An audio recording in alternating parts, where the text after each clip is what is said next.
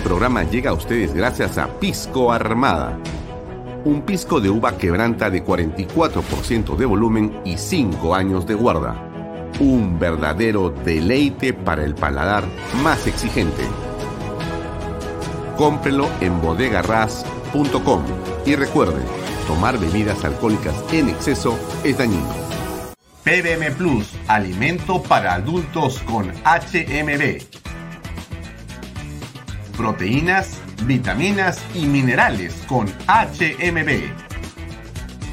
Vainilla y chocolate, que ayuda a mantener la fuerza de los músculos. Visita pbmplus.pe y síguenos en Facebook como PBM Plus y en Instagram como arroba PBM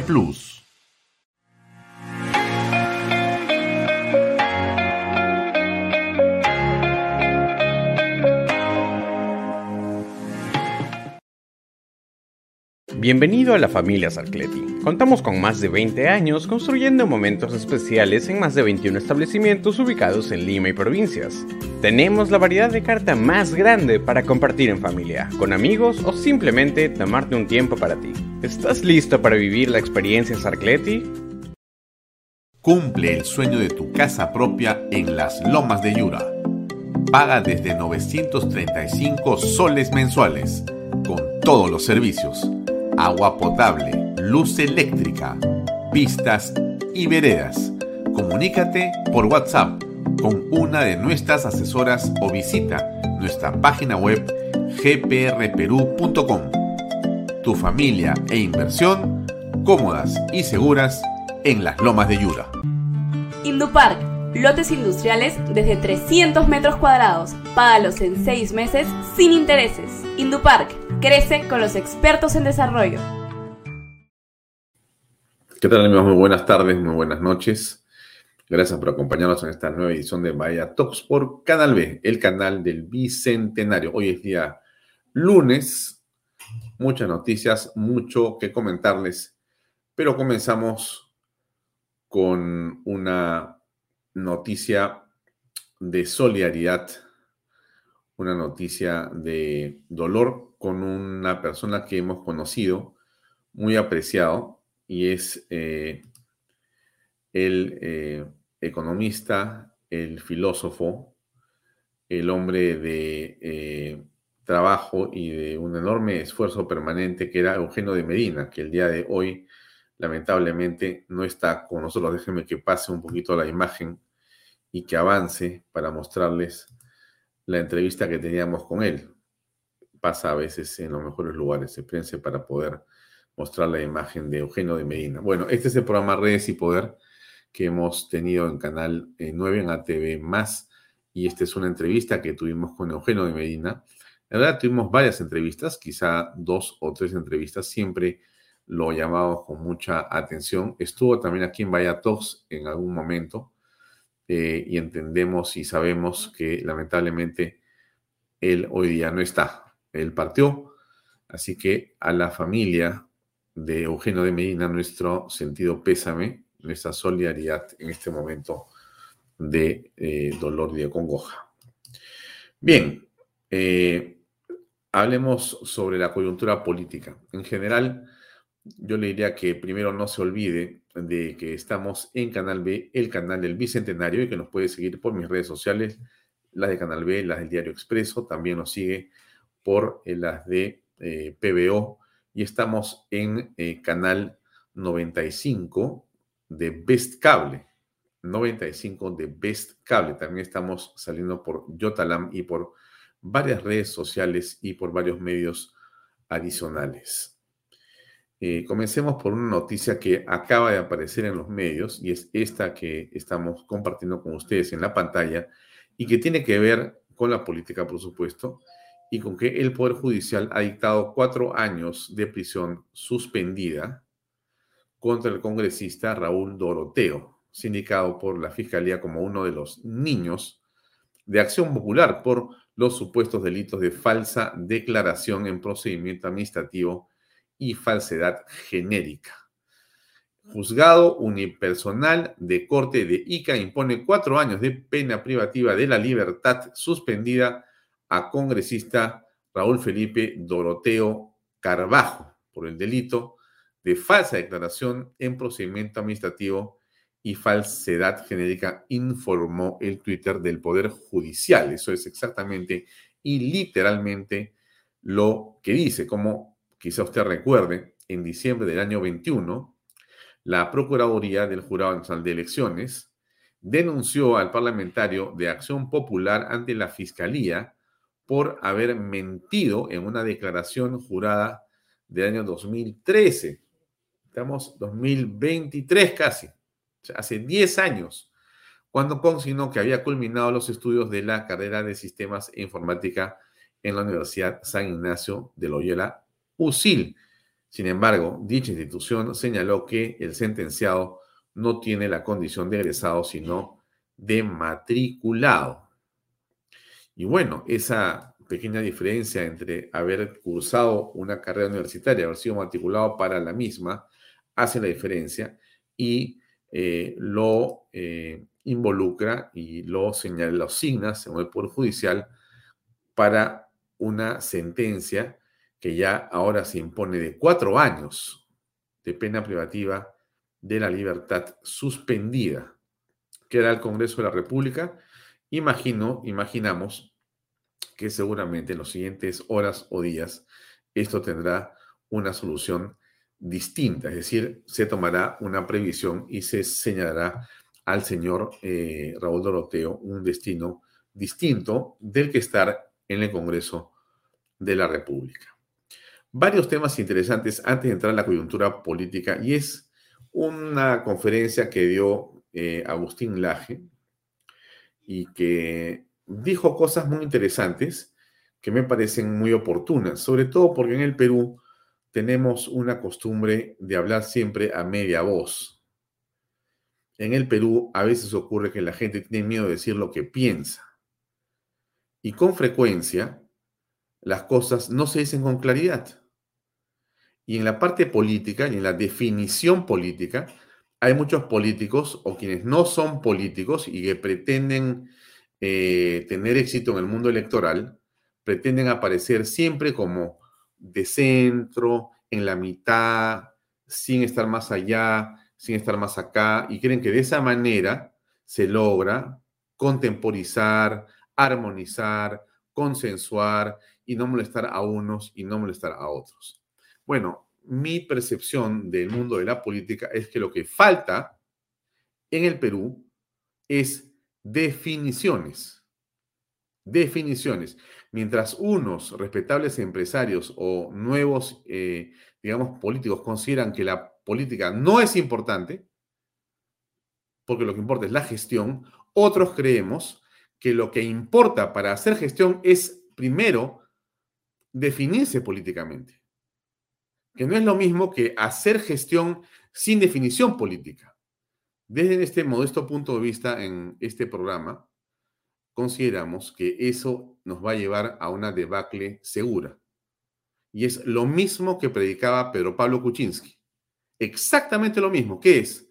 No, la política no es importante. Olvídate de la izquierda y la derecha. Eso ya no es importante. Esos son conceptos este, antidiluvianos. Eso es antiguo. Hoy día a nadie le importa si eres derecha o izquierda.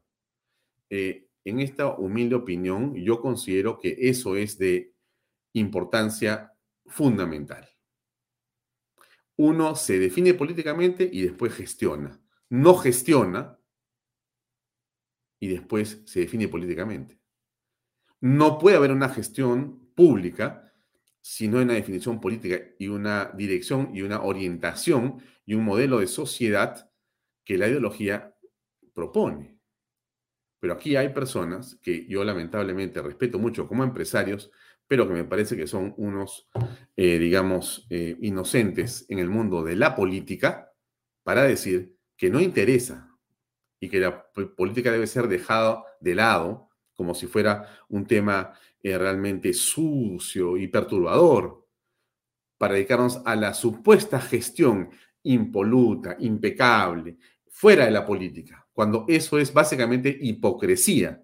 Y voy a decir un poco más, porque la hipocresía que involucra a los caviares siempre viene arropada o envuelta en ese tipo de papel de regalo.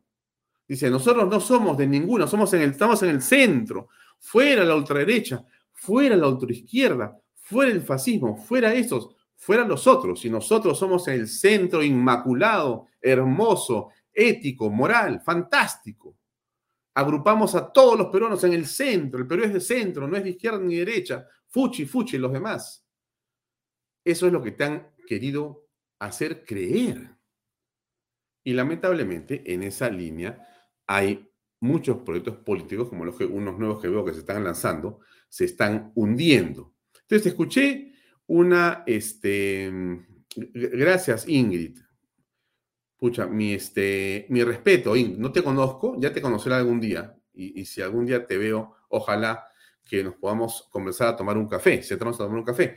En el centro de la corrupción, exactamente, exactamente, estoy estoy eh, muy, muy claro y muy de acuerdo contigo. AZ al, Alfonso, los medios caviares quieren bajarse la denuncia por traición a la patria. Hay que hacer contracampaña. Bueno, ese es otro tema. Lo vamos a ver en su momento, ¿no? Pero sí, Lucy Morales, eh, hay empresarios que están simplemente en el gobierno de turno, lamentable. Así es. Nosotros creemos en este programa, creemos que eso de estar en el eh, centro eh, ayornándose o barajándose o tratando de ser eh, bueno para todos, es un error. Es un error. Aquí hay que hablar desde mi punto de vista. Yo equivocado como estoy y como soy, yo digo una cosa que es muy sencilla. Yo soy de derecha, creo en la derecha, en la derecha solidaria, en la derecha que trabaja, en la derecha que paga impuestos, en la derecha que crea empleos, en la derecha que hace obra social. Yo creo en esa derecha. Y detrás de esa derecha estoy a ojo cerrado. No concuerdo con los mercantilistas. Fuera de acá. De donde sean, izquierda, derecha, fuera de acá.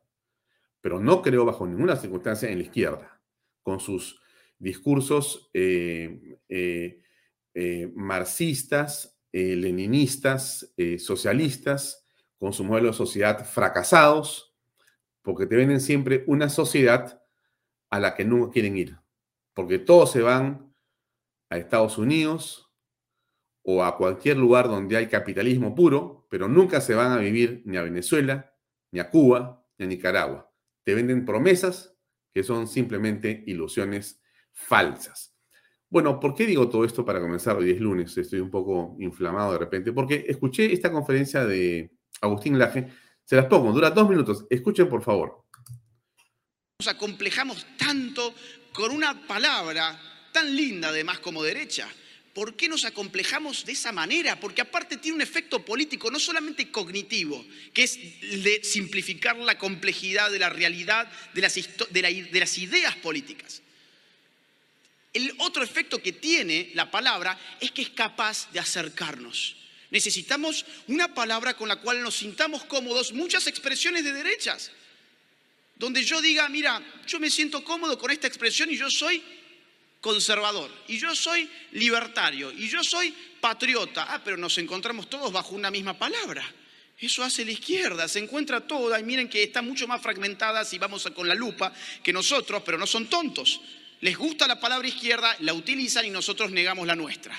Resignifiquémosla. Una forma de hacerlo, creo yo, y es lo que propone el libro, llamarla nueva derecha. Ahora, yo no soy el creador, yo no vengo a crear una nueva derecha, la nueva derecha ya está en curso. A ver, por si no los conocen, Abascal de Vox, Bolsonaro de Brasil, Trump en los Estados Unidos, el señor que está acá sentado, José Antonio Cast en Chile, y podríamos haber agregado quizás a Rafael López Aliaga en Perú. Claro, son distintos tipos de derechas, pero cuando uno pone la lupa y se fija quiénes están acá dentro, te empezás a encontrar libertarios, no progresistas, conservadores, no inmovilistas y patriotas no estatistas. Así es, así es. Lo que dice Agustín Laje está muy bien eh, reseñado en su última obra, La batalla cultural. Ahí está. La batalla cultural de Agustín Laje. Reflexiones críticas para una nueva derecha. Me lo encontré, lo compré y estoy leyéndolo con muchísimo gusto. Se los recomiendo, por supuesto. Pero quiero regresar al punto al que se refiere Agustín en su alocución hace unos momentos, en el sentido de que basta de sentirse avergonzados o basta de sentirnos eh, con algún tipo de vergüenza, de, sentimiento de culpa, como si uno estuviera diciendo una cosa mala cuando dice que es de derecha. Yo entiendo que hay personas que sienten eh, repulsión por la derecha por razones distintas. Está muy bien. Quizá esas personas les recomiendo que por salud no vean este programa. No, no, sinceramente, si usted cree que la derecha es una especie de fantasma o cuco o dinosaurio que se lo va a comer, de repente es verdad, se lo va a comer. Entonces, deje usted, en este momento le invito a que no vea este programa y no recomiende, ni haga like, ni haga clic, con sinceridad. Pero si usted comparte principios como el amor y el respeto por la familia, por la patria, por la religión, por la institucionalidad en un país, por la separación de poderes, por la anticorrupción, por la libertad, por el trabajo. Em, y si usted considera que estamos dispuestos a dar la batalla por esas ideas, este es el programa. Y entonces déjeme decirle que yo por lo menos creo, creo, yo, yo, no usted, yo, yo creo que yo soy de derecha y me siento conservador. No para amar los errores del pasado, sino para revisar las cosas que están mal para corregirlas. ¿Y por qué le digo esto? Porque estamos en una discusión ideológica. Yo respeto a quienes creen que la ideología no es importante. Respeto a esas personas, pero yo tengo la impresión que la ideología es la parte medular a partir de la cual, definido el tema, pasamos al tema efectivamente de la realización de la gestión, de los resultados. Pero es imposible hacer un hospital, es imposible hacer un hospital sin una ideología, se lo digo en verdad. Porque justamente la ideología tiene que ver con cómo es que se va a gestionar ese hospital. ¿Por meritocracia? ¿Por meritocracia o por género? Es un, es un tema de entrada medular. Y ahí nomás hay una diferencia fundamental. Yo soy meritocrático. O sea, para mí no vale si es hombre o mujer. Para mí vale si es que hace las cosas bien o mal. Estoy mal educado, discúlpeme. Pero me han enseñado a mí que en la vida las cosas las haces bien o las haces mal. No importa de dónde vengas, ni qué color sea tu piel, ni cómo te llamas, te apellidas, dónde estudiaste o en todo caso si eres hombre o mujer o lo que sea. Lo que importa es que las cosas se hacen bien o mal, legalmente o ilegalmente si eres solidario o no, si eres un tipo correcto o incorrecto, si eres un tipo responsable o no, si eres un tipo que es capaz de faltar al respeto o eres respetuoso. Y eso no depende, sino de una definición, de una definición. Y eso lo digo porque todo lo que viene a continuación en el país, sin duda van a ser definiciones. ¿Usted cree que no? Yo creo que sí. Creo que estamos frente a un montón de definiciones. El día de hoy se ha lanzado un colectivo a decir que lo que importa es la gestión, que son un montón de gente unidas, que tienen ideas, pero no muestran idea política, porque eso no es importante. Ahora hay otras cosas importantes, que es estar de acuerdo en que hayan elecciones nuevas y que se vayan todos. O sea, eso no es importante la política, pero es importante su decisión política. No, yo, yo sinceramente estoy en otra, sinceramente estoy en otra. Y están en otros, están otros países también. Miren, esto pasa en...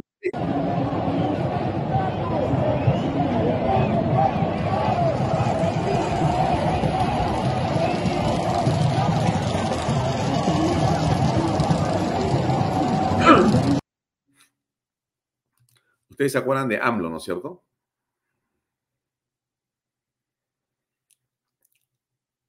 López Obrador, ¿no es cierto? El hombre predestinado, el hombre lleno de inteligencia, de sabiduría, de honradez, de todo lo que usted puede imaginar que es. Y todos los defensores de AMLO en el Perú. se, se las, las vestiduras, se las rasgan, en realidad hacen de AMLO una especie de héroe, lo han, ido a ver hasta México, y ahora está la gente en la calle diciendo fuera AMLO, por corrupción, por incapacidad. La corrupción y la incapacidad son prácticamente un sino, o sea, son una característica de todos estos regímenes populistas, caviares, social confusos. Todos nacen en eh, y se proyectan al foro del foro de Sao Paulo, van a Puebla y siguen rondando. Y ahora aplauden porque creen que están en América Latina, que han ganado todo. Y, y quieren decirnos a los que no somos y pensamos como ellos que estamos equivocados, que somos extremistas, porque la manera en que el cabraje te quiere arrinconar es diciéndote que tú eres un extremista. O sea, el centro, es lo más curioso este, porque es fantástico, ¿ah? el centro es de ellos, tremendos rojos, pseudo, súper izquierdistas, mejor dicho. No, ellos son el centro. Hoy día me he quedado muy interesado en escuchar y en ver un lanzamiento, un movimiento político que se supone que es no sé de dónde, o sea, no tengo idea de qué parte es, pero no puede ver las organizaciones que hay ahí. Y sinceramente es claro el sesgo que tienen. Y alguien dirá, es que no se puede separar a unos de otros, es que tenemos que estar todos juntos, Alfonso. Tú no puedes pensar en la izquierda, en la derecha, sino tienes que quedarte en el centro, que el centro es realmente la unidad, el consenso. Disculpen, ¿ah? Disculpen, yo entiendo lo que son los consensos. Vamos a consensuar sobre la familia, consensuemos sobre la libertad de empresa, consensuemos sobre la inversión privada, consensuemos sobre la, defensa de la minería, de la agricultura, de la pesquería, consensuemos sobre la innovación, consensuemos sobre el respeto a la familia, consensuemos sobre eso, pero no me digan que vamos a consensuar sobre otros temas. Y si esos están en la agenda, vamos a consensuar. Me parece fantástico pero no queramos aparecer como consensuadores cuando en realidad estamos vendiendo o metiendo un caballo de Troya. O sea, estamos hasta acá de que vayan organizaciones a querer camuflarse para meterse a vender un colectivo político en realidad en el fondo es más de lo mismo, que estamos cansados. Estamos cansados. Ahora yo me pregunto, ¿dónde están los patriotas? La gente que no se avergüenza de llamarse de derecha.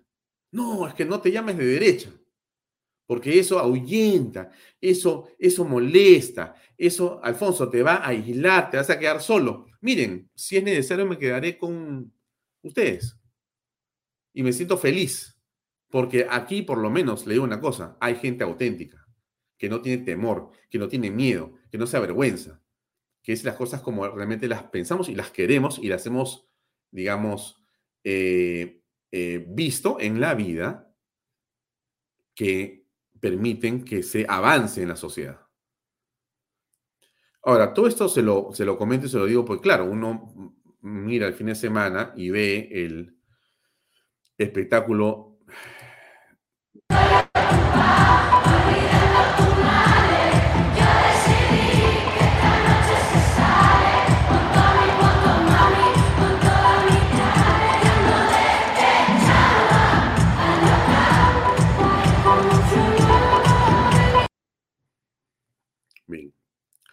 Un reggaetonero, digamos, muy importante, un joven exitoso en la música, logra concitar a decenas de miles de peruanos jóvenes para que lo acompañen. Encima, pagando una entrada que comienza en 400 soles y termina en varios miles de soles.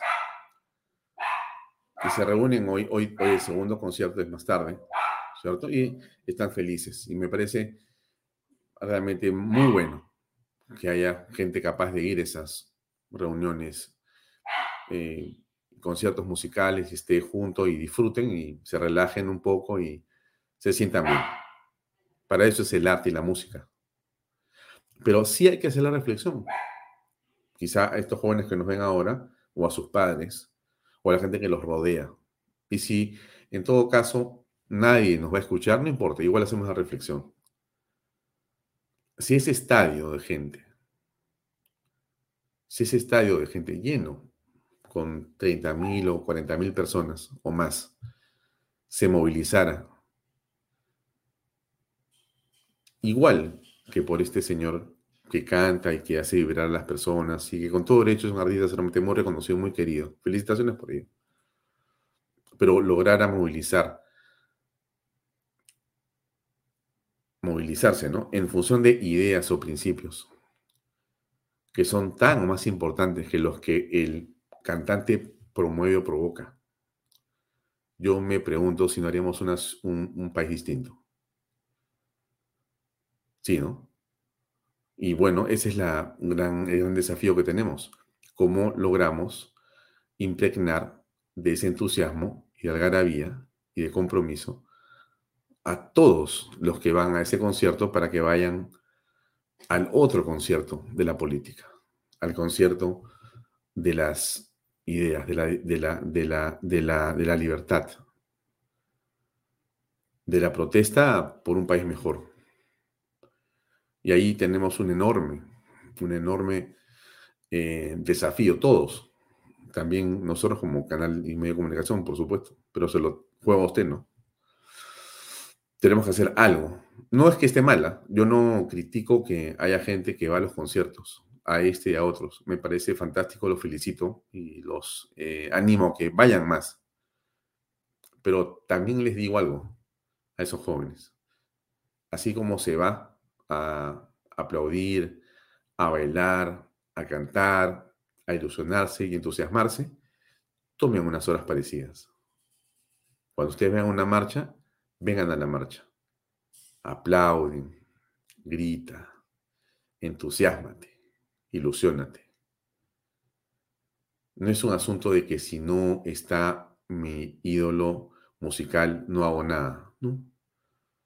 Hazlo por ti hazlo por ti. Porque ese esfuerzo que vas a hacer ese día que vas a marchar va a permitir que estemos más personas juntas y que demos un mensaje más contundente. Y eso le va a servir al país. Bueno, eso es algo para, para la reflexión, ¿no es cierto? Más cosas, por supuesto. Hoy día, ya pasamos al programa de hoy, todavía ya no estoy invitado en un momento, pero les cuento que hoy día va a estar con nosotros Carlos Galvez. Carlos Galvez es un especialista en el mundo de la inversión y la minería. Carlos ha sido eh, eh, presidente de Perumín, ha sido presidente de la Sociedad Nacional de Minería, Petróleo y Energía, es director de CONFIEP, un hombre vinculado siempre a la minería en el Perú. Ha trabajado muchos años en Buenaventura, una de las empresas mineras más importantes del país, y queremos hablar con él sobre lo que está pasando en la minería pero por supuesto, las imágenes que tenemos de la Inmaculada.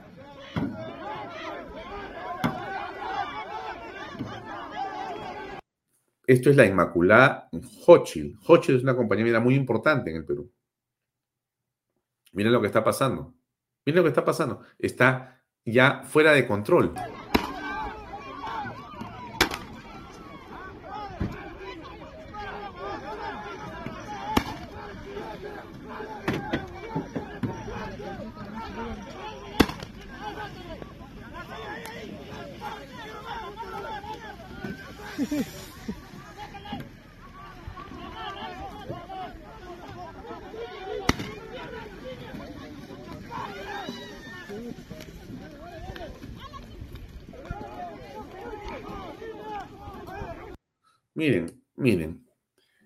Se llega a un acuerdo.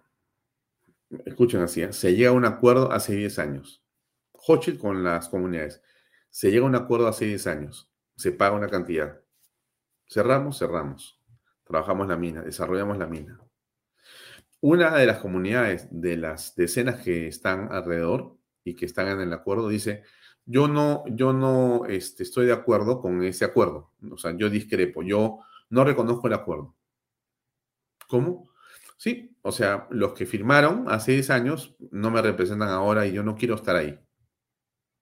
Pero ¿cómo? Hemos hecho un acuerdo, hay actas, estamos todos, hemos entregado dinero, hemos pagado a las comunidades, comunidad por comunidad, persona por persona, cheques a cada uno por familia. No, no me interesa. Yo ahora no estoy de acuerdo y yo pongo a mis familias delante con, eh, como fuere que sea, mis obstáculos en la vía de salida y entrada y no voy a moverme. Bueno, llegamos a un acuerdo. Ok, bueno, ok, entonces la mina acuerda por decirte, ¿no? Acordamos, vamos a darte 10. Ya. Dice la comunidad esta que discrepa de todos y que no reconoce el acuerdo de hace 10 años, dice, ya, acepto 10. Ok, toma 5 y 5 cuando firmemos el documento final y te vaya y, dejen la, vía libre. Ya, perfecto, dame 5. Reciben 5, pasa un tiempo y dicen, ya no quiero firmar.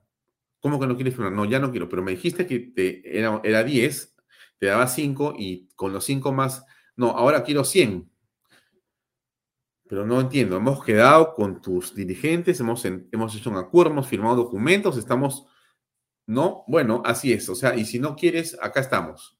Ahí están. Ahí están. Eso es. Lo que usted está viendo es eso. Lo siento. Ya no estoy de acuerdo con lo que estuve de acuerdo. Y ahora me paga 100.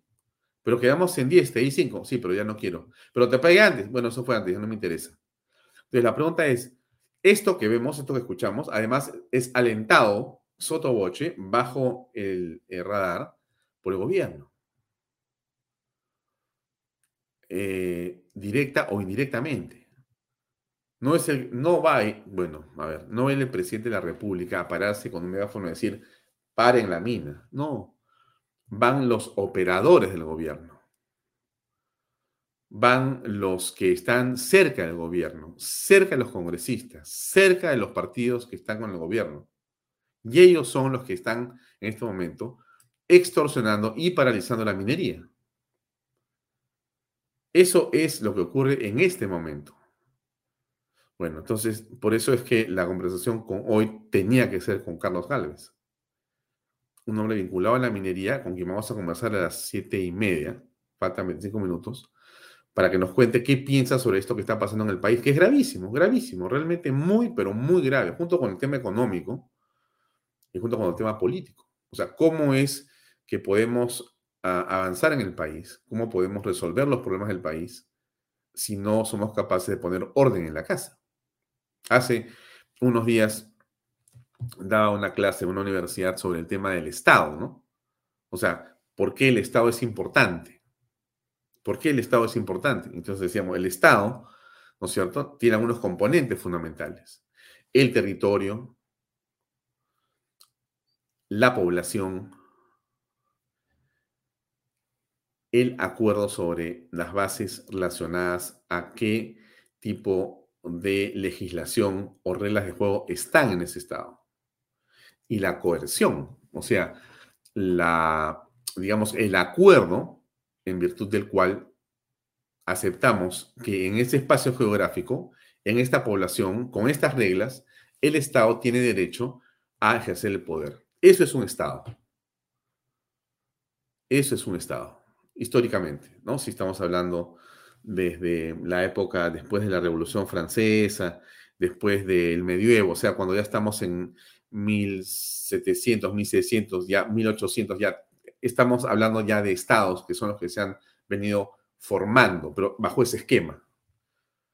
Territorio, leyes, población y coerción. O sea, el imperio de la ley, ¿no es cierto? Ahora, ¿por qué, por qué, por qué traigo esta colación? Porque esto es lo que se opone al imperio de la ley. Esto es lo que se opone al Estado de Derecho. Esto, esto no nos hace bien como, como, como nación, como país esto no es bueno para nosotros. Esto lo que está haciendo no es reivindicando algo que la población tiene, porque aun cuando hay todo el derecho a la protesta, y cuando estas personas seguramente en su eh, legítimo, eh, digamos, interés quieren renegociar, lo que no se puede aceptar es una renegociación o una negociación de manera perpetua. Yo no puedo renegociar perpetuamente. Es un absurdo jurídico, fáctico, lo que usted quiera. No me puedo pasar la vida renegociando. O sea, usted se casa una vez, no se puede casar todos los años con la misma esposa. No, no me va a decir usted que yo me divorcio. No, no, no, no, no, no, no, no, no me salga por la tangente. Usted se casa una vez y se casó y se acabó. No hay más. No hay más. No, yo me caso y después negocio las cláusulas del matrimonio en el primer año. Ya, de acuerdo, es así. No, ya no. El segundo año es distinto. ¿Cómo? Bueno, ya. No, el tercero otra vez. Y el, no, pues entonces te, te, estás burlando de la relación. Obviamente, ¿qué contrato entre usted y su contratante, cualquiera que sea el negocio, inquilino, eh, eh, lo, que sea que usted haga, puede ser modificado a partir de una de las partes, de manera unilateral, de manera permanente, según lo que se le ocurra. Eso es una locura, no existe eso. Es un abuso del derecho. Bueno, ¿quién abusa el derecho? ¿Y quién no hace cumplir la ley? ¿Y quién permite eso? Este Estado, este gobierno que representa al Estado. Es, en el fondo, una preocupación que todos tenemos, que exista un gobierno débil, incapaz de poder poner orden, porque usted me va a decir que Chero, el ministro, Chero es del Interior, creo, ¿no? Y si, no es, me corrigen, ¿no? ¿Usted cree que Chero va a, ir, va a ir ahí donde está esa gente a poner orden? Por favor. O sea, Chero está pensando cómo defiende a Castillo están en otra. Entonces, es realmente una eh, situación. Eh, ahora, alguien me dirá, bueno, pues, pero es culpa de los empresarios, los mineros, ¿no? Seguramente sí, yo también diría lo mismo que ustedes, es culpa los que se arreglen su problema a los mineros, ¿no es cierto? Sí, pero si yo fuera gobierno, y si usted fuera gobierno, ¿sabes lo que usted haría? Diría, haría la pregunta que todos nos tenemos que hacer, que es bien sencilla. Oye, ¿de dónde viene el dinero que tenemos? Ah? O sea, casi le pregunto lo siguiente, es un poco más agresivo. Este, ¿quién paga tu sueldo? Tú eres presidente del Perú, tú eres ministro de Estado. La pregunta, ¿quién paga tu sueldo? El Estado. No, no, no, no. La pregunta es más sencilla. ¿De dónde viene la plata que paga tu sueldo? ¿Me puedes contar, tú que eres ministro de Estado, o viceministro, o director de tu ministerio?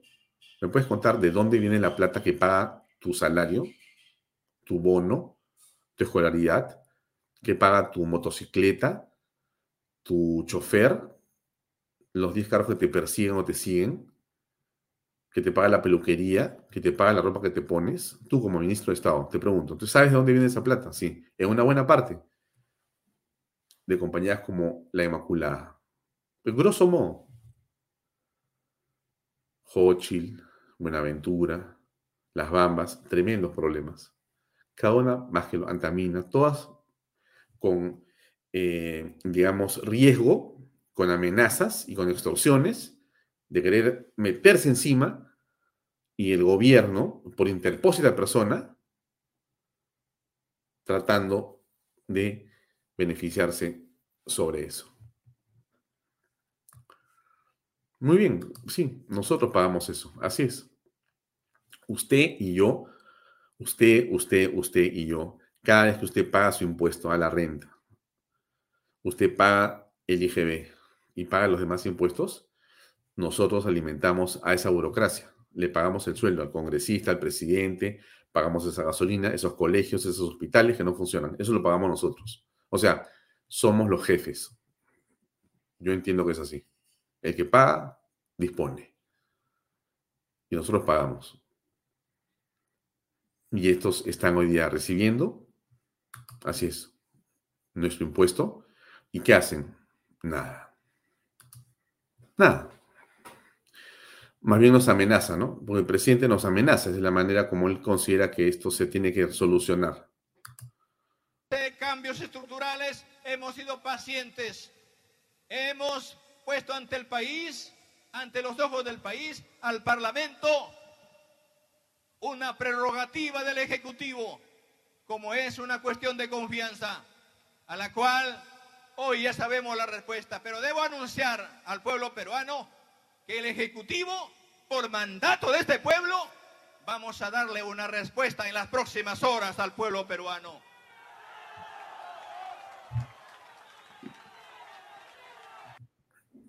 No sé, de repente yo he estado sordo el fin de semana. De repente usted sí ha escuchado la respuesta. Yo no he escuchado la respuesta. ¿Usted sí la ha escuchado? Si usted la ha escuchado, la realidad que me la comente para, para, para ponerla aquí. A ver si, si, si llegamos a, a conocer cuál es la famosa respuesta del presidente de la República. Al pueblo se tiene que respetar. Hemos venido acá para ser respetuosos del mandato popular. Más de nueve millones de peruanos que han depositado la confianza en este gobierno. Vamos a darle una respuesta contundente al pueblo peruano con la finalidad de decirle que este pueblo se respeta. Mm. María Elena Pastor Ciñago, gracias por acompañarnos como siempre en este programa. Así es, nos amenaza de manera contundente. Contundente. Creo que todos estamos así más o menos temblando, ¿no? Por lo que dice el presidente. Contundente, se mueve todo. Miren, lo peor que uno puede tener en estas condiciones, ¿saben lo que es? Es temor, o terror, o miedo. Ni un segundo. Se lo digo así con toda franqueza. Yo no soy una persona violenta. Los que me conocen saben que yo soy súper tranquilo. Pero no tengo un gramo, ni un milímetro, ni un centímetro de cobardía. Y eso no significa violencia significa dignidad. Y este pueblo, al nuestro, lo que tenemos que aprender a exteriorizar siempre es nuestra dignidad, nuestra inconformidad, respetuosamente. Nos dicen que somos demasiado tranquilos. Nos dicen, lo que pasa es que tu marcha no mata personas, tu marcha no le pega a la policía, tu marcha no incendia y por eso no sirve. Y yo creo que eso es un gran error para quienes señalan eso. Yo creo que las marchas deben ser de una manera o de otra. Bueno, de esta manera, de este lado, yo creo que la marcha debe ser siempre así, respetuosa, digna, con convicción, auténtica, legítima, sincera. Y eso seguramente le molesta a muchas personas, le molesta a muchas personas, sobre todo a los que no convocan a nadie, que solamente se juntan como grupos para decir que tienen soluciones, pero que son incapaces de mover ni a 100 personas. Y se quejan, porque es impresionante esto. O sea, los grupos que hoy día han lanzado a su colectivo, a mí me da un poco de vergüenza ajena. Se reúnen en el Paseo de las Horas Navales, reúnen a 100 personas, mueven 100 banderas, se toman buenas fotos, no llenan nada, ni siquiera una centésima parte de ese espacio, pero critican la marcha del 5 de noviembre. Ah, no, sí, como buenos, a todos, uff, en las redes sociales le faltan este, megas para decir, son muy pocos, vienen de Miraflores, vienen de Surco, tienen buses, son blanquitos. ¿no es cierto? Y a mí sí me preocupa que los blanquitos, que son un montón, se sientan acomplejados de ser blanquitos. Oye, ¿qué te pasa? Dios mío, o sea, ¿de cuándo acá ser blanquito es un demérito en el Perú? Por favor. O sea, ni blanco, ni chino, ni negro, ni rojo, ni azul, ni amarillo, ni... O sea, la raza no es un demérito. No existe en esa posición un demérito. Pero te quieren hacer creer, y hay gente que se compra ese discurso, ¿ah? y se siente menos o se quiere esconder porque vive en San Isidro, en Miraflores, en San Borja o en Surco, dicen, no, no, no, o en La Molina, no, no, yo no, yo no vivo, yo no te voy a decir dónde vivo, no quiero decirte de dónde vengo. me gustaría vivir en San Juan de Lurigancho para, para, estar en la marcha más cómodo. ¿Qué te pasa? O, sea, ¿qué pasó? O sea, en qué momento te han hecho creer, ¿no es cierto? Que vivir en algún lugar en el Perú pagando impuestos, pagando arbitrios legítimamente, fruto de tu esfuerzo y de tu trabajo, trabajando y haciendo que tu familia prospere, habiendo venido de un lugar distinto y haber logrado llegar ahí o estar en otro sitio o estar ahí porque te da la gana, ¿dónde está el demérito, por Dios? Y hay gente que se ha comprado, a mí me llama la atención, no sé si estaré exagerando y no sé si ustedes este, han escuchado eso. Pero sí, sí, Lucy, mira, no nos amilanemos por nada, compatriotas. Yo pienso lo mismo. ¿ah? Y yo también digo, Delia Esther, Velasco Martigorena, en la marcha había de todo. pero hay un montón de gente que te digo, se la cree y se acompleja porque dice, soy demasiado blanco, debería ser un poco marrón para que no me digan nada. Ya realmente me parece que a esas alturas han exagerado y van perdiendo el sentido de las cosas en la realidad.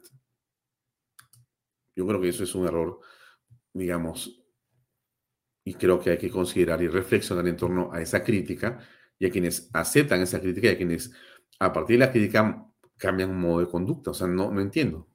Jorge Sánchez dice, eso se llama teoría crítica de las razas creadas por los racistas. Yo creo más bien que es eso que dice Jorge Sánchez. Te imputan una condición que ellos tienen o una forma de pensar equivocada que ellos tienen, te la imputan a ti y tú te la crees y te compras ese discurso y te quieres desaparecer. Es increíble. Todos somos iguales. Sí, yo también creo lo mismo. Ahora, este, el y miren ustedes los que hacen marchas como la de, este, que han querido eh, tomar Lima, ¿no? Y, estar, digamos, eh, el día 10 sobre un caballo de violencia. Y decían, no somos violentos. Toda esa gente que estuvo con el presidente de la República en Palacio esa mañana, muy temprano, después se fue a hacer su marcha. ¿Qué hicieron en la marcha? A ver, vean ustedes qué hicieron en la marcha, a ver, a ver si los reconocen. Estos son.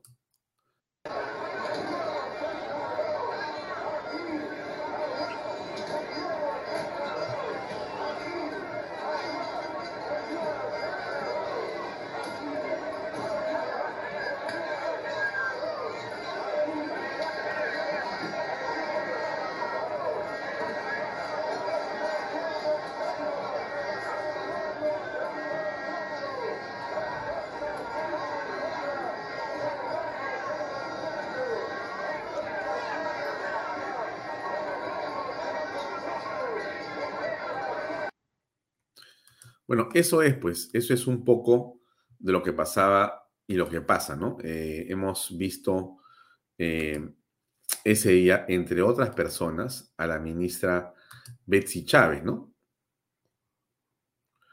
Y denuncia que Betsy Chávez se ha beneficiado con cargos en el Estado y que a familiares de ella o personas cercanas les ha dado trabajo. O sea, eso es lo que dicen en reportajes eh, el fin de semana. De hecho, la fiscalía mm, abrió una investigación preliminar contra la ministra por supuestos delitos de negociación incompatible o aprovechamiento del cargo y tráfico de influencias agravado. Ha dispuesto las eh, diligencias preliminares para el esclarecimiento de estos hechos para que se haga la investigación y se revise si ha habido contratación con los allegados eh, en el Estado. Esto lo ha hecho, como ustedes saben, Cuarto Poder, el eh, dominical de Canal 4, al que eh, y cuya conductora es denostada, insultada por el señor Aníbal Torres, es el jefe de la señora que está ahí en la foto. O sea, el jefe de Betsy Chávez insulta a la editora del medio de comunicación que hace esta denuncia.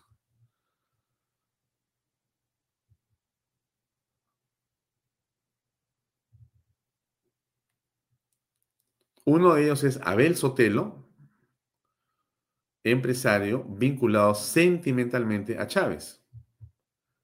Es Antonio Sotelo y Marco Antonio Sotelo, padre y hermano de Abel Sotelo, respectivamente. Ambos habían obtenido en el Ministerio de Trabajo y en el Congreso gracias a la intervención de la también legisladora de Perú Democrático. La Fiscalía ha abierto una investigación. O sea, eso es, déjenme regresar, eso es, me fui muy bien, lo que está ocurriendo, ¿no? El día de hoy estuvo la ministra dando vueltas y le preguntaron, ministra, ministra, a ver, ¿qué fue lo que pasó? A ver, escuchemos. Todos somos Sotelo, eh, Valdivia también le dice, Sotelo, somos Sotelo. ¿ah? Yo, yo, yo soy, yo te di el abrazo, ahí está. Y van todos los periodistas sobre Messi Chávez, que parece que se va. Ah, a ver, Richard, adelante. No hay declaraciones. Sí, Fernando, se retira la... ¿Qué tal cantidad La- de seguridad del Estado? Sí. Ministra... Bueno, ya, porteo. ¿Partió? ¿No sí. declaraciones? No, eh, ya era previsto por el número de... Sí, pero te paras, das una declaración, una explicación. O sea, disculpe, pero eso merece una aclaración. ¿No? Hay un reportaje nacional de Cuarto Poder sobre un tema de la familia preferida, los Sotelo Villa, aquí en la ciudad de Tacna. Si no, ¿para qué voy a la ceremonia? Para participar. Los colegas de eh, Radio 1, 1 TV, están eh, señalando lo que usted ha visto en ese reportaje y no le entran balas, porque obviamente estamos con un gobierno cuyo jefe principal, el señor Pedro Castillo, denosta, insulta, desprecia, amenaza y agrede él y el primer ministro a la prensa todo el tiempo. La pregunta es, ¿por qué la señora Betsy Chávez debería eh, hacer algo distinto? ¿Por qué debería ser respetuosa con la prensa si más bien el tono del presidente y del primer ministro es todo el tiempo de insulto, de vejamen y ataque a la prensa? Aquí el que discrepa con el gobierno es el enemigo del gobierno. Entonces, Betsy Chávez le tira la puerta a la prensa y fue la canda le pregunta a tu mamá si quieres, yo me voy. ¿Y qué, qué te importa a ti que trate a mi, al amigo de mi, de mi enamorado, al papá, a la mamá? Ese es mi problema. Yo estoy en el gobierno. Cuando te toque a ti, aprovechate. Fúchila. Que es prácticamente lo que está diciendo. Eso es lo que está diciendo en la práctica Betsy Chávez, la ministra de Cultura, nada menos. Bueno, hoy día sube el presidente Locuaz. eh, ¿En dónde estuvo Locuaz? A ver, escuchemos, por favor. Como lo dije ayer, desde Moyobamba he encontrado a muchos compañeros allá en esa hermosa ciudad, a muchos compañeros ronderos también. Y desde acá, desde Huangamarca, exhorto al Congreso de la República que le eche una mirada al pueblo y se deje de poner zancadillas al gobierno, porque este gobierno viene del pueblo y su única tarea es defender al pueblo y luchar por este pueblo. Eh, el hombre que defiende al pueblo es incapaz, pero así incapaz, de responder una de las 190 eh, pruebas presentadas por la fiscal de la Nación. No es capaz de responder a ninguna de las 400 páginas. Cuando la fiscalía lo cita, él va para decir no voy a hablar. Cuando va la esposa, dice no voy a hablar. Sus sobrinos, sus exministros están fugados, desaparecidos, sus amigos cercanos han sido según la fiscalía y según todos los indicios y todos los periodistas, han sido ayudados por él desde el gobierno a que se fuguen y se escondan. Ese hombre es el que nos habla, el hombre que en realidad tiene al Congreso de enemigo. Solamente el pueblo salvará al pueblo, queridos compatriotas. Pura demagogia. Apunte usted la señal. Solamente el pueblo salvará al pueblo. Ya este hombre ha pasado, creo que ya al estadio de la filosofía, eh, digamos, permanente, ¿no es cierto? La filosofía histórica. O sea, ya las frases son, digamos, para el recuerdo perenne. Ha perennizado el pensamiento Castillo. Solo el pueblo salvará al pueblo. Y esa frase, pues, hay que tatuársela en el brazo, a cada uno de los peruanos. Y por eso venimos acá a decirles de que la, la, la reunión pactada con los dirigentes acá, no lo haremos acá. Lo haremos en el despacho presidencial, dándole oportunidad para que toquen la puerta de los ministerios y demos solución inmediata a los problemas que tiene Huangamarca, Bambamarca y el Perú. Claro, el presidente se ha pasado el año y medio de gobierno diciendo lo mismo. El problema es que no hay solución. O sea, a todo el que le hay- ha ido a visitar, a donde sea que haya ido, le dicho, le obligo, le digo, le pido, le, le ordeno al ministro que trabaje, que lo haga, que lo ejecute inmediatamente y lo espero en Palacio. Y llega a Palacio. Y acá están ustedes desde siempre, desde nunca, nunca han estado acá. Aquí están conmigo, es abrazo, beso, foto, video. Y no hay solución. No hay postas médicas, no hay colegios, no hay carreteras, no hay puentes. No hay URIA. Lo que sí hay es demandas. Lo que sí hay es eh, frustración. Lo que sí hay es rabia. Lo que sí hay es eh, imágenes como las que yo compartí con ustedes la semana pasada y que no me dejarán mentir. Se las pongo. Al interior, señor presidente, ¿cómo puede ser posible que la policía tenga esta clase de ambulancias? Acaba de salir desde las 9 de la noche, ocho y media del, del hospital de policía y mi hijo, acá estamos botados. Miren, miren, miren las, las, la ambulancia sin llanta, todo quebrado, todo salido la llanta viejas, botados acá nosotros en, en, en la deriva. Señor ministro del Interior, miren mi hijo, ahí está. Ahí está, ahí está, echado. ¿Qué podemos hacer, señor? Ayúdenos, por favor. No puede ser posible, estamos padeciendo mucho a la familia policial. No tenemos medicina, no tenemos insumos, no tenemos nada. ¿Cómo puede ser posible? Estos héroes de la patria que han ayudado mucho y ahora su familia abandonada. Mire, ¿cómo puede ser posible? No soporto, señores. No soporto, ayúdenos, señores periodistas. Hagan viral este video porque no es posible, no es justo, no es justo, no es justo. No, no, no, no es justo. De ninguna manera es justo. ¿Y saben por qué no es justo? Porque en el Estado peruano hoy día se sale la pata por las ventanas. Lo he dicho hace tiempo y lo sigo repitiendo cada vez que puedo. Si algo que tiene el Estado y el gobierno peruano es dinero. Algunos creen que para robar. Bueno, parece que eso es cuando escuchamos a esta señora que dice lo que dice. Es, realmente dramático, ¿no? Pero yo insisto y lo digo otra vez como lo señalé la semana pasada. Lo que vemos en este video no es solamente el caso de esta señora, no es un caso, no es una excepción. Yo le aseguro que esto que pasa con la señora debe pasar al día 10 o 100 veces, o de repente mil veces al día.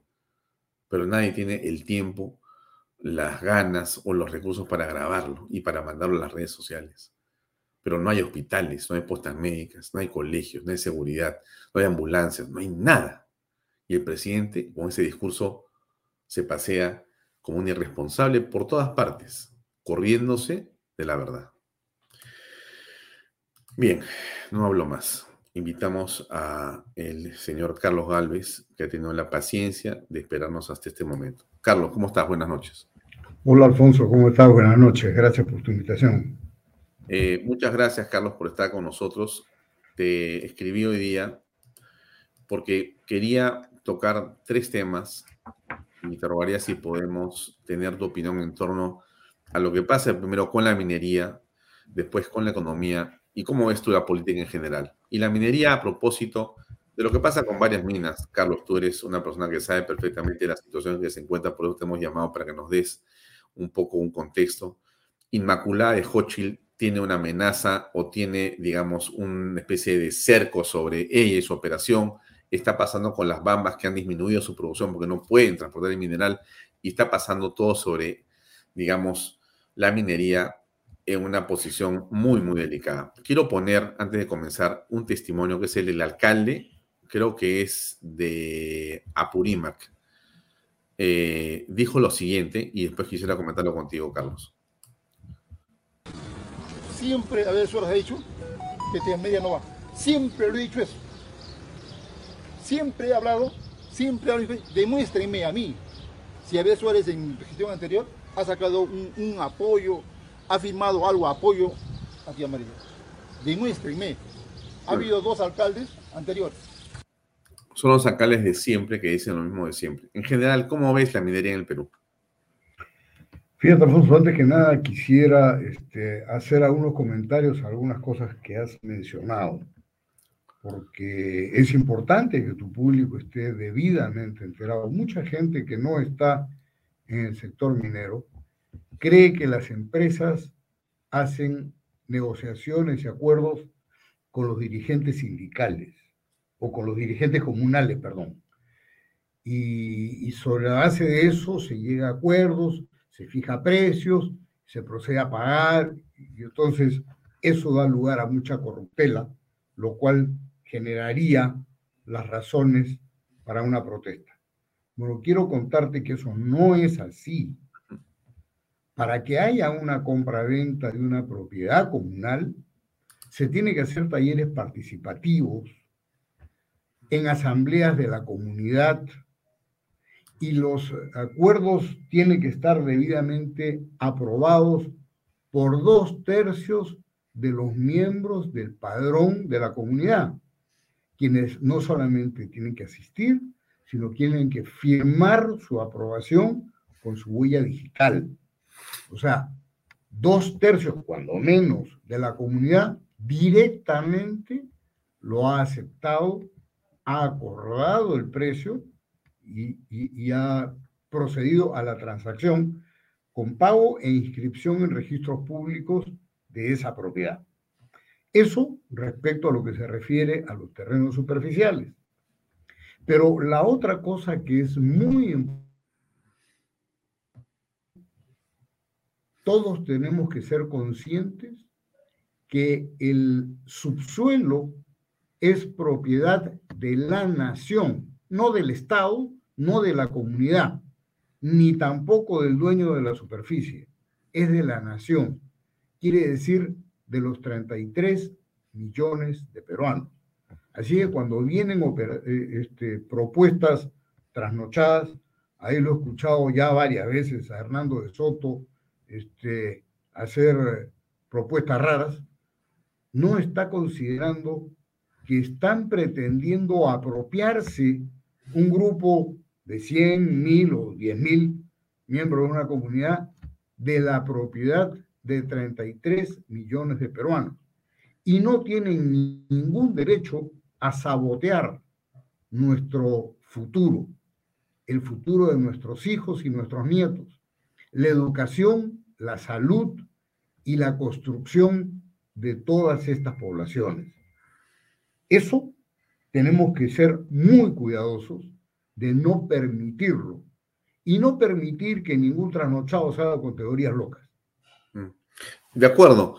Ahora, en el caso, eh, no sé si hablar en, específico de Hochil, porque no tiene sentido entrar al, punto Hochil solamente, sino eh, me preocupa el hecho de que la minería no tenga la garantía, como otras actividades, para poder desarrollar eh, su trabajo y su, digamos, esfuerzo eh, como debería corresponder a un estado normal. Ahora, ¿esto se ha venido agravando o es una impresión?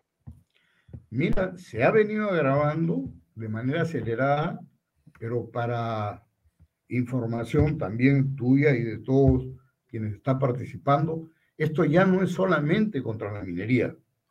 Esto también está ocurriendo con la agroindustria. Eso también está ocurriendo con la transmisión de energía tú comprenderás que este, el desarrollo del Perú depende mucho de su capacidad de generación eléctrica, que es el futuro. Y la generación eléctrica se da en ciertas eh, localidades. Y para eso se utilizan sistemas de transmisión eléctrica, que desde siempre han sido un servicio público y ahora también están restringidos. Hay líneas de transmisión que ya están listas, están construidas al 100% o al 95% y que en estos momentos les están impidiendo entrar en operación. Y eso está afectando a un sinnúmero de peruanos que no están recibiendo la energía para quienes se construyó esta línea. Ahora, eso es no solamente un tema relacionado a la incapacidad del Ejecutivo, sino también tiene que ver con las regiones? Mira, eso está, eh, lamentablemente todo el sistema oficial está podrido. Desde el gobierno central, los gobiernos regionales y los gobiernos municipales. Todo está podrido. Entonces, ninguna ley ni ningún dispositivo ampara nada. Eso es un problema muy serio porque entonces eh, a este paso tu casa no es tu casa. No, pues claro. Ahora, has hablado de Hernando de Soto, eh, pero Hernando dice más bien que la solución está en las, eh, digamos, ideas que él propone, las que él desarrolla, que en, en fin, es una explicación bastante más amplia la que voy a dar yo, pero en todo caso él dice que eh, se puede negociar también eh, la parte de arriba, se puede negociar justamente eso para poder eh, ponerse de acuerdo con las comunidades, entonces permitir que se beneficie lo que está debajo, que es la concesión del Estado. ¿Qué piensas al respecto? Bueno, yo creo que Hernando de Soto, a quien le atribuyo en principio, creo, buena fe, yo me sentaba a conversar con él dos o tres horas al respecto, este, y creo que se, eh, está confuso, porque esa teoría no funciona, por ejemplo, cuando hablamos del corredor del sur. ¿Quiénes son los que están reclamando? ¿Los de Charhuahuacho? Los de la comunidad. No, los que están reclamando son los que están a lo largo de la carretera. Ah, al costado, así es. Y los que están a lo largo de toda la carretera, a 200 kilómetros. Entonces, ellos también van a tener el suelo de estos otros. No. La constitución y las leyes tienen que respetarse. Y como bien dice Delia, este, Hernando de Soto no entiende el problema. Está confundido. Pero claro, Hernando de Soto tiene un prestigio nacional e internacional y es autor de un par de libros, pero un mismo remedio no funciona para todo. Ahora, ¿cómo ves tú en función de lo que pasa en la economía? Has señalado a la agroindustria, quizá hay otros sectores parecidos, pero entonces, ¿cómo aprecias tú lo que está ocurriendo, eh, Carlos, con la economía nacional? Bueno, el resultado es este estancamiento, porque cuando tú pierdes la confianza en las instituciones o pierdes la confianza en un país porque sus gobiernos no funcionan o sus poblaciones no actúan debidamente, entonces las inversiones se retraen. Mira, comparto algo que, voy a hacer. Mañana me estoy yendo a Alemania, porque ellos tienen un problema de abastecimiento de materias primas y ellos quisieran poder este, tener aliados confiables, porque la guerra esta de Rusia con Ucrania los ha hecho suspender el abastecimiento no solo del gas, sino del cobre que venía de China. Y entonces ellos dicen, no, no, no, prefiero tratar de relacionarme con un país más lejano, pero que yo no vaya a tener conflictos de abastecimiento hacia el futuro. Y la idea es que ellos puedan venir aquí a instalar dos o tres refinerías y algunas fábricas para que ellos puedan tener primero la propiedad del cobre al tiempo de comprarla localmente, segundo, hagan transferencia tecnológica y desde aquí exportemos los cables y los componentes de cobre necesarios para este, su industria. Y de esa manera ellos ya no tendrán el riesgo, en teoría, de, este, de no quedarse eh, desabastecidos. Pero la pregunta es, con este ambiente, ¿a quién convences para que vengan a poner sus reales? ¿A quién convences para que hagan inversiones en el Perú? Ese es el daño profundo que nos están haciendo. ¿Cómo se entiende la realidad de un presupuesto nacional que se va a aprobar en los próximos días, que ha crecido como en cerca de 9%, es decir, estamos muy cerca ya de los 200 mil millones de soles, eh, y que la recaudación tributaria también aumenta de manera significativa y que la aprobación presidencial también aumenta, no obstante está en un tercer espacio, es decir, en una tercera parte de la población, pero viene de veintitantos a 24, a 25, y ahora está en 26 o 28%. ¿Cómo explicas esta situación, Carlos? Mira, la primera cosa que te tengo que decir es que hay algunos espejismos en economía, las cosas no se dan de manera eh, sincrónica, sino asíncrona.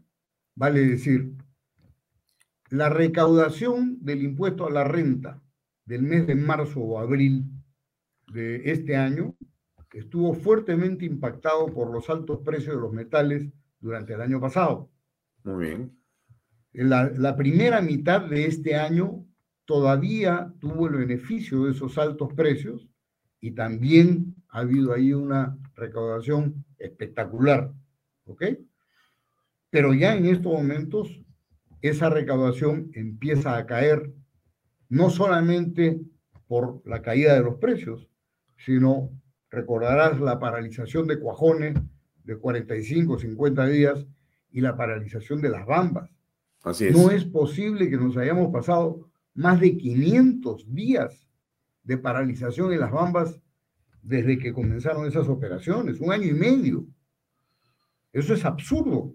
Y eso comprenderá cualquier persona racional que eso espanta a las inversiones. Pero hay, este, por ejemplo, eh, sectores de la economía que están creciendo. Lo, lo hablo claramente en el caso de la construcción de la vivienda social. Déjame poner un comercial de un auspiciador, pero me dice el auspiciador que es GPR eh, que hay un déficit de vivienda social en Arequipa de casi 70 mil viviendas. Ellos están colocando 2 mil en los próximos meses, eh, pero se está vendiendo vivienda social de una manera muy importante. La minería cae, la construcción sube, la vivienda social aparentemente en ciertos sectores del país se expande. ¿Cómo se explica esto? Déjame poner por favor el comercial de mi auspiciador enseguida. Dura 30 segundos. Cumple el sueño de tu casa propia en las lomas de Yura. Puedes comprar tu casa ya construida pagando desde 935 soles mensuales, con agua potable, vistas y veredas, alumbrado público, título de propiedad y mucho más. Aprovecha los bonos de techo propio y nuevo crédito Mi Vivienda y empieza a construir tu sueño ahora. Bueno, ¿cómo explicas este, esto que está ocurriendo? Bueno, es muy sencillo. En realidad, el déficit de vivienda social es eh, tremendo, porque no se ha estado haciendo construcción ordenada de vivienda social en el Perú por años. En segundo lugar, el departamento que más se ha beneficiado de la bonanza este, de este ciclo que hemos estado hablando de precios ha sido Arequipa. Muchísimos de los trabajadores de Cerro Verde, de minas de menor tamaño, yo te puedo decir de Orcopampa, de Tambomayo, etcétera, que son de Buenaventura, tienen su familia en Arequipa. Y lo mismo pasa con la gente de Queyabeco y, otros, y otras minas que están en los alrededores. Y otro tanto con Atapacay y Hatbay, ¿no es cierto? Entonces, esos trabajadores tienen varias ventajas. La primera que tienen un trabajo formal, permanente, demostrado y demostrable. La segunda es que tienen ellos la posibilidad de aplicar a cuenta sueldo.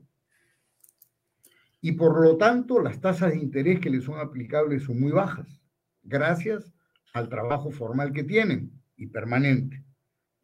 En cuarto lugar, estos programas de vivienda pueden obtenerse con precios muy bajos porque es una construcción estandarizada con habilitación urbana en un lugar, fíjate, es en Yura, es un lugar donde no hay comunidades, eso ya está este, fuera de, ese control.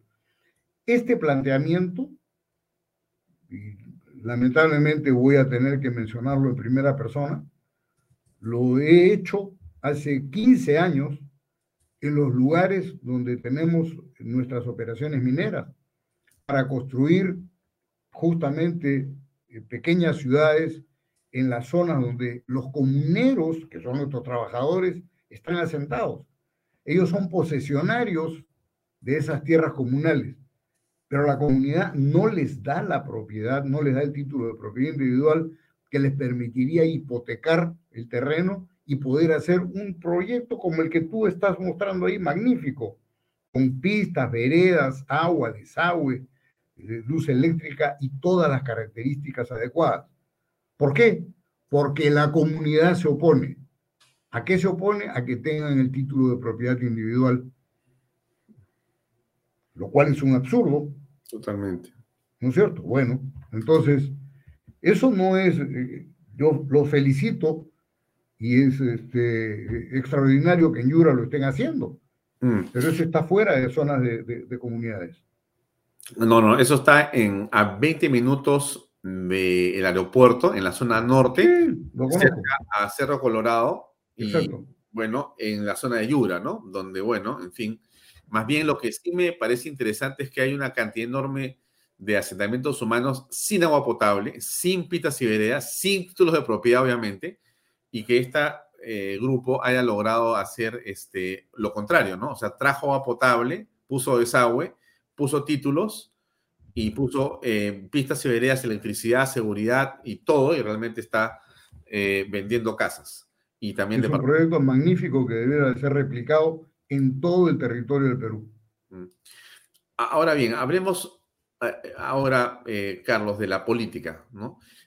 bueno, hemos sabido que la comisión de la OEA está por venir.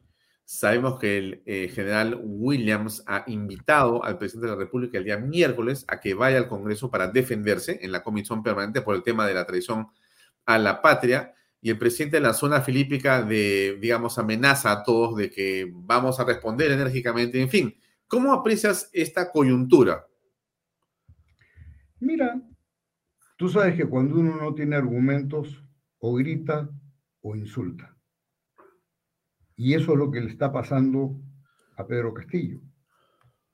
Él no tiene argumentos y lo único que le queda es la amenaza de lo que él cree es este, su posición de autoridad, autoridad que todos sabemos no tiene, ¿no? Entonces, este, si tuviera argumentos de verdad, con toda sencillez e idalía, iría al Congreso y no necesitaría siquiera que un abogado lo represente, aunque tiene todo el derecho y el privilegio de tenerlo, pero él en palabras sencillas podría demostrar su inocencia con toda claridad y realidad. Pero no, no es así. Y cada paso que da demuestra más claramente que es culpable. Hasta la cara la tiene de culpable. Pero de repente, Carlos, este, serán agarrados con el presidente, pues, y él es realmente, como dice, yo soy inocente, es parte de un grupo de empresas, es la derecha, son en realidad este, los que no ganaron las elecciones, son la oposición en el Congreso, son ciertos medios, grupos de poder, y de repente tiene razón, es todo eso que está contra él, está confabulando contra él. Mira, yo soy de derecha y no por eso le tengo animadversión. Lo que me da que hacer es que no tenga la capacidad de defenderse. Si tiene 170 este, o 190 este, elementos de prueba en las acusaciones que hay de la Fiscalía de la Nación, que no las eh, lanza de oídas, sino documentadamente, él debiera de tener seguramente a mano todos los elementos para decir, pues, que efectivamente ni, ni el puente se hizo mal o, se, la, licitación se hizo amañada, mm. ni, ni que las eh, compra-venta de, de, combustible se hicieron de manera inadecuada y que seguramente los, eh, todos los que están perseguidos y, y, son prófugos de la justicia, aunque vivan eh, en su misma casa, este, él no tiene nada que hacer, tendrá los elementos para demostrarlo, que lo demuestre. Ah, pero sus allegados este, y los simpatizantes de él ah, en el Congreso han dicho que en realidad, este, ¿cómo lo pueden querer acusar de traición a la patria por un comentario a un periodista en CNN? ¿Qué piensas tú? Si él no estuviese investido de la representación de la nación que hoy día reclama, sus palabras tendrían el mismo valor que el de un lavador de autos. Pero no, pues, él está investido como presidente de la República. Y su palabra, dicha públicamente, y reiterando opiniones previas en asambleas en Bolivia, ya son otra cosa. Mm. Está reincidiendo en el error. Mm. Claro, eh, si a eso le eh, sumas que él ha dado una declaración en su condición de presidente a un medio global eh, durante tres horas, declaraciones que no han sido rectificadas, teniendo en cuenta que la palabra de un presidente es en la, digamos, historia, de la declaración es totalmente importante porque en el caso del Perú y en el caso internacional, en el que, el que dirige las relaciones internacionales y el que las desarrolla y las implementa es el presidente. Y lo que dice un presidente puede ser y es, de hecho, derecho y genera derecho. De hecho, ya el canciller de Bolivia ha dicho que agradece eh, estas declaraciones de Pedro Castillo y que en todo caso van a servir de mucho para el futuro ya estás, como se dice, puesto ahí y ya has puesto en evidencia una posición del Estado peruano, no es la de Pedro Castillo. Y eso es algo que sí es una traición a la patria. Lo que pasa, Alfonso, es que eh, eh, esta gente, comenzando por Castillo, le quiere dar doble sentido a las palabras de un presidente. Este, ahora sale con bravuconadas porque él es el presidente, ¿no? Y entonces él eh, da las disposiciones, se amenaza y qué sé yo. ¿Por qué apela a su autoridad? Pero cuando él habla en representación de la nación en esa entrevista de tres horas y habla en nombre de la nación, dispuesto a ceder territorio nacional, en ese momento quiere que no, que sean solamente pasaditas por agua tibia, y que eso no comprometa a nadie. Pónganse de acuerdo. O es el presidente y actúa en consecuencia, o no lo es, y que se vaya a su casa. Ahora, este, para terminar, tú has eh, escuchado o visto el lanzamiento de una agrupación política que reúne a muchos colectivos en las últimas horas. Eh, ¿Qué opinión te merece o en todo caso cómo aprecias ese, eh, digamos, lanzamiento? ¿Te estás refiriendo a la agrupación esa que ha hecho siete propuestas? Eh, así es. Mira, tienen algunas cosas que pueden tener algún sentido, como todo, nadie es completamente eh, positivo ni completamente negativo, y tienen otras que la verdad es que eh, requieren de una revisión este, profunda. ¿no? Me parece muy bien, por ejemplo, que se impida, yo no sé por qué no se ha impedido desde ya y desde hace muchos años, que quien haya tenido procesos delictivos o haya sido sentenciado este, en función pública, Así es. Este, que es totalmente impedido de, participar en unas elecciones. Yo no sé por qué. E, este es un país que debiera darnos vergüenza que un delincuente salido de la cárcel pueda ser presidente de la República. Increíble. Eso es increíble, eso, pero es, que eso es cuestión de sentido común, ¿no? Este, eh, eh, el, hecho, yo no sé, acá hay muchas discusiones, quieren ahora cambiar, este, ¿cómo se llama? Eh, la incapacidad moral por una incapacidad psiquiátrica o mental. Fíjense, llámenle como quieran, que tenga pues un impeachment, que una cámara este, acuse y que otra cámara este, lo, lo, lo, juzgue y, y, lo saque. Y si en este momento no tenemos Senado, que, que si hay esta acusación, pues quien está actuando como Senado es el Tribunal Constitucional, porque el Tribunal Constitucional entonces sea el encargado de sentenciarlo en última instancia. Alguna solución de ese tipo puede, puede, tiene que haber, pero este, tenemos que, que cambiar esto porque los delincuentes y pillos no pueden estar gobernando el Perú. Muy bien. Carlos, muy amable por tu tiempo. Muchísimas gracias por acompañarnos esta noche. Encantado, como siempre. Gracias por la invitación, Alfonso. Gracias. Y buen viaje. Nos vemos después. Muy amable. ¿eh? Buenas noches. Bien, amigos, era eh, Carlos Galvez que tuvo la gentileza de estar con nosotros esta noche. Yo siempre le recomiendo lo mejor. Vea usted esta oportunidad para usted en Arequipa Cumple el sueño de tu casa propia en las lomas de Yura. Puedes comprar tu casa ya construida pagando desde 935 soles mensuales, con agua potable, pistas y veredas, alumbrado público, título de propiedad y mucho más. Aprovecha los bonos de techo propio y nuevo crédito Mi Vivienda y empieza a construir tu sueño ahora. Bueno, eso que ustedes están viendo es una oportunidad. Yo no le estoy bromeando. En verdad, este, quedan unas cuantas casas más y en realidad hay títulos de propiedad, alumbrado público, eh, áreas verdes, áreas comerciales, seguridad, agua potable 24 horas al día, pitas y veredas, más. Eh, y es un auspiciador además de este programa y nos ha parecido un proyecto realmente muy interesante. Lo hemos comentado ahora con Carlos Gálvez, lo comenté la semana pasada y lo seguiremos comentando, no se pierda esa oportunidad. Gracias por acompañarnos, son casi las 8 de la noche. Ahora va usted a ver perfiles con Pepe Mato y con nosotros será hasta mañana a las 8, a las 6 y media en otra edición de Bahía Talks por Canal B, el canal del Bicentenario. Gracias y muy buenas noches. Permiso. Este programa llega a ustedes gracias a Pisco Armada un pisco de uva quebranta de 44% de volumen y 5 años de guarda.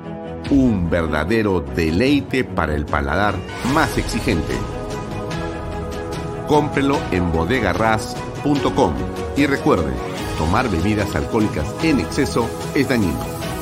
PBM Plus, alimento para adultos con HMB. Proteínas vitaminas y minerales con HMB. Vainilla y chocolate, que ayuda a mantener la fuerza de los músculos. Visita pbmplus.pe y síguenos en Facebook como PBM Plus y en Instagram como arroba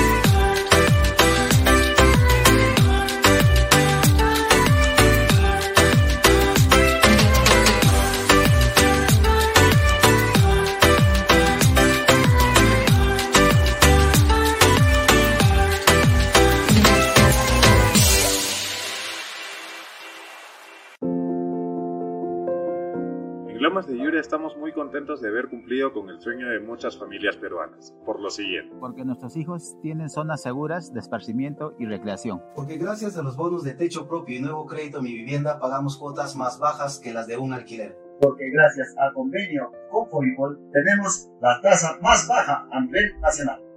Porque nos brindan espacios cómodos y agradables.